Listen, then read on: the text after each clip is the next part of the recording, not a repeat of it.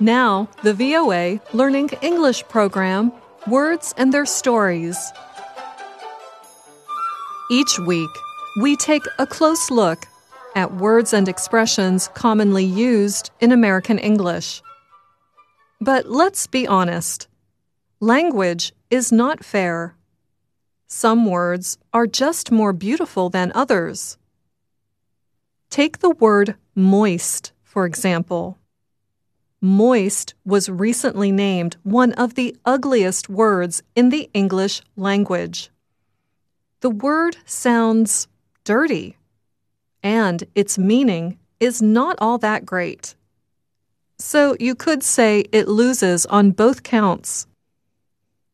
Some words sound beautiful but have ugly meanings.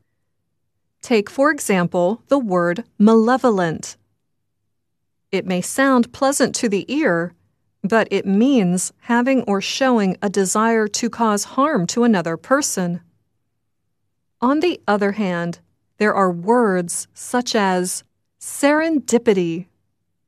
Serendipity sounds beautiful and is fun to say. The adjective form of the word is even more fun to say serendipitous. Three words with similar meanings to serendipity are fate, chance, and fortuitous. But none of those are as beautiful as serendipity. The meaning is beautiful too. The Merriam Webster Dictionary website defines serendipity as luck that takes the form of finding valuable or pleasant things that are not looked for. So, serendipity is a happy accident. It comes from being in the right place at the right time. For example, let's say you have a single friend who is perfectly happy living the life of a bachelor. He does not want to be in a relationship. One day, on his way to work, he jumps onto the wrong train. There, he meets the perfect woman for him and they marry a short time later. It was pure serendipity. Not only was he not looking for a relationship when he found one, he also wasn't supposed to be on that train. The history of the word serendipity is also interesting. The Encyclopedia Britannica website explains that Serendip is an ancient name for Sri Lanka the island nation once called Ceylon. Word historians believe that serendip comes from Arabic. They say the word was first used in the Arabic language more than 1,500 years ago. Some experts believe that Arab traders began using it after coming in contact with people from South Asia. The first recorded use of the English word serendipity can be found in the letters of an 18th century English writer named Horace Walpole. Merriam Webster's online dictionary says that in the 1700s, Walpole used the word in a letter to his friend, also named Horace, Horace Mann. In the mid 1700s, while researching a coat of arms, Walpole discovered something interesting but unrelated to his search. In a letter to his friend Mann, he wrote, This discovery indeed is almost of that kind which I call serendipity, a very expressive word. He goes on to write that explaining the origin of serendipity would be easier than defining it.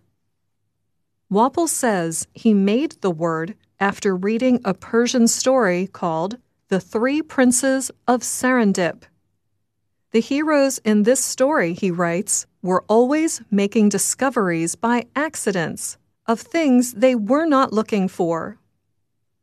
The website adds that Walpole's memory of the story may not have been correct, but that memory did give serendipity the meaning that we know today. Now, let's hear two friends use the word serendipity. Jeff, long time no see. Hi, Josephine. What a coincidence. I was just talking about you last night. How are you? I'm doing great. How about you? Still working in the finance world? No, I left my job in finance. Really? What made you decide to do that? Actually, it's a funny story. Last year, my friend invited me to a party in his neighborhood. I wasn't going to go, but at the last minute, I said, why not? So I went, and the party was okay, but there were lots of kids. At one point, the younger kids started acting up. So, to settle them down, I sang some songs. Well, one parent really liked them. What does this have to do with your finance job? I'm getting to that. As it turns out, that parent produces children's music. She invited me to her recording studio, and the next day, I signed a three year contract. What an amazing story of serendipity. That is the best way to describe it serendipitous.